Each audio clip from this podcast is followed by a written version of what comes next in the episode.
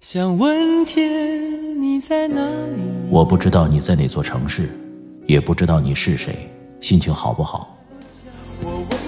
最使人疲惫的，往往不是道路的遥远，而是你心中的郁闷。希望这个声音可以温暖你耳边的每个夜晚。我是拿铁，微信找我，拿铁磨牙时刻。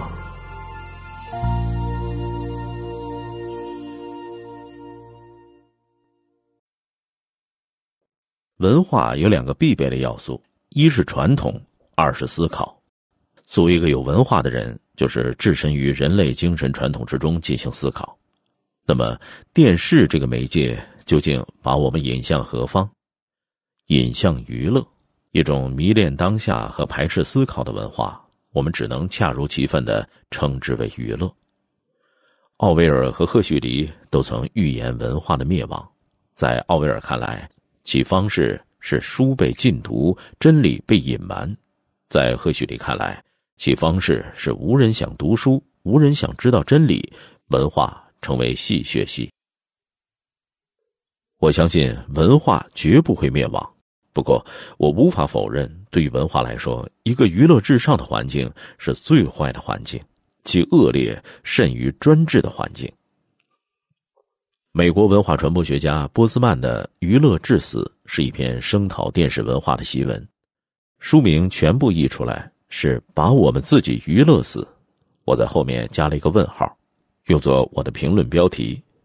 在读这本书的过程中，我确实时时听见一声急切有力的喝问：“难道我们要把自己娱乐死？”这一声喝问绝非危言耸听，我深信它是我们必须要认真听取的警告。电视在今日人类生活当中的显著地位有目共睹，以至于难以想象，他若没有了电视，这个世界应该怎么运转？大多数人的日子该怎么过？拥护者们当然可以举出电视带来的种种便利，据此来讴歌电视是伟大的文化现象。可事实上，无人能否认电视带来的便利。分歧恰恰在于，这种便利在总体上是推进了文化，还是损害了文化？进一步来分析，我们会发现，拥护者和反对者所说的文化是两码事儿。真正的分歧在于对文化的不同理解。波斯曼有一个重要的论点：媒介即认识论，也就是说，媒介的变化导致了并且意味着认识世界的方式的变化。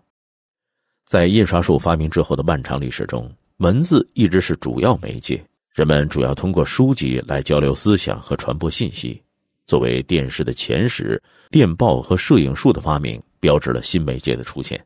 电报所传播的信息只是具有转瞬即逝的性质，摄影术则用图像取代文字作为传播的媒介。电视呢，实现了二者的完美结合，是瞬间和图像的二重奏。正是凭借这两个要素，电视和书籍形成了鲜明的对照。在书籍当中存在着一个用文字记载的传统。阅读使我们得以进入这个传统，相反，电视是以现实为中心，所传播的信息越具有当下性，似乎就越有价值。作者引用美国电视业一位有识之士的话来说：“我担心我的行业会使这个时代充满遗忘症患者。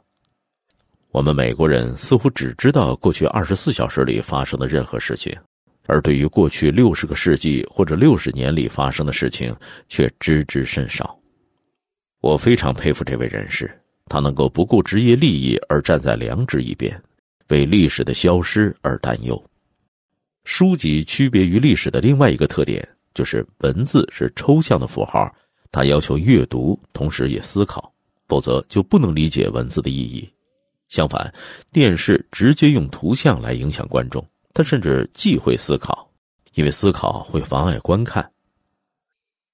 摩西第二届禁止刻造偶像，作者对此解释道：“犹太人的上帝是抽象的神，需要通过语言进行抽象思考方能领悟，而运用图像就是放弃思考，因而就是亵渎神灵。”我们的确能够看到，今日沉浸在电视文化中的人，已经越来越丧失了领悟抽象的神的能力。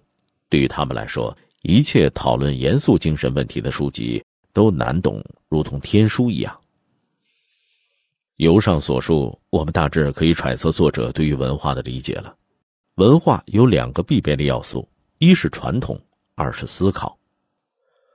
做一个有文化的人，就是置身于人类精神传统之中进行思考。很显然，在他看来，书籍能够帮助我们实现这个目标，电视却会使我们背离这个目标。那么，电视究竟把我们会引向何方？引向文化的反面，就是娱乐。一种迷恋当下和排斥思考的文化，我们只能恰如其分的称之为娱乐，并不是说娱乐和文化一定势不两立。问题不在于电视展示了娱乐性内容，而在于在电视上一切内容都必须以娱乐的方式来表现出来。娱乐是电视上所有话语的超意识形态，在电视的强势影响下。一切文化都依照其转变成娱乐的程度而被人们接受，因而，在不同程度上都转变成了娱乐。除了娱乐业，没有其他行业。到了这个地步，本来意义上的文化也就荡然无存了。电视把一切都变成了娱乐，新闻是娱乐。今天我们通过电视能够迅速的知道世界各地正在发生的事情，然而其中绝大多数与我们的生活毫无关联。所获得的大量信息，既不能回答我们的任何问题，也不需要我们做出任何回答。看电视新闻就像看万花筒，画面在不相干的新闻之间任意切换，看完之后几乎留不下任何印象。而插播的广告立刻消解了不论多么严重的新闻的严重性。政治是娱乐，政治家们纷纷涌向电视。化妆术和表演术取代智慧，成了政治才能的标志。总统和议员都争相的让自己变得更上进。教育是娱乐，美国最大的教育产业是在电视机前，电视获得了控制教育的权利，担负起了指导人们读什么样的书、做什么样的人的使命。波斯曼把美国作为典型，对电视文化进行了分析和批判，但是电视主宰文化。文化变成娱乐的倾向却是世界性的，比如说，在我们这里，人们现在通过什么来学习历史呢？通过电视剧，历史仅仅是作为戏说，也就是作为娱乐而存在，再也不可能有比这更彻底的消灭历史的方式了。又比如说，在我们这里，电视也成为了印刷媒介的榜样，报纸和杂志纷纷的向电视看齐，使劲的强化自己的娱乐功能。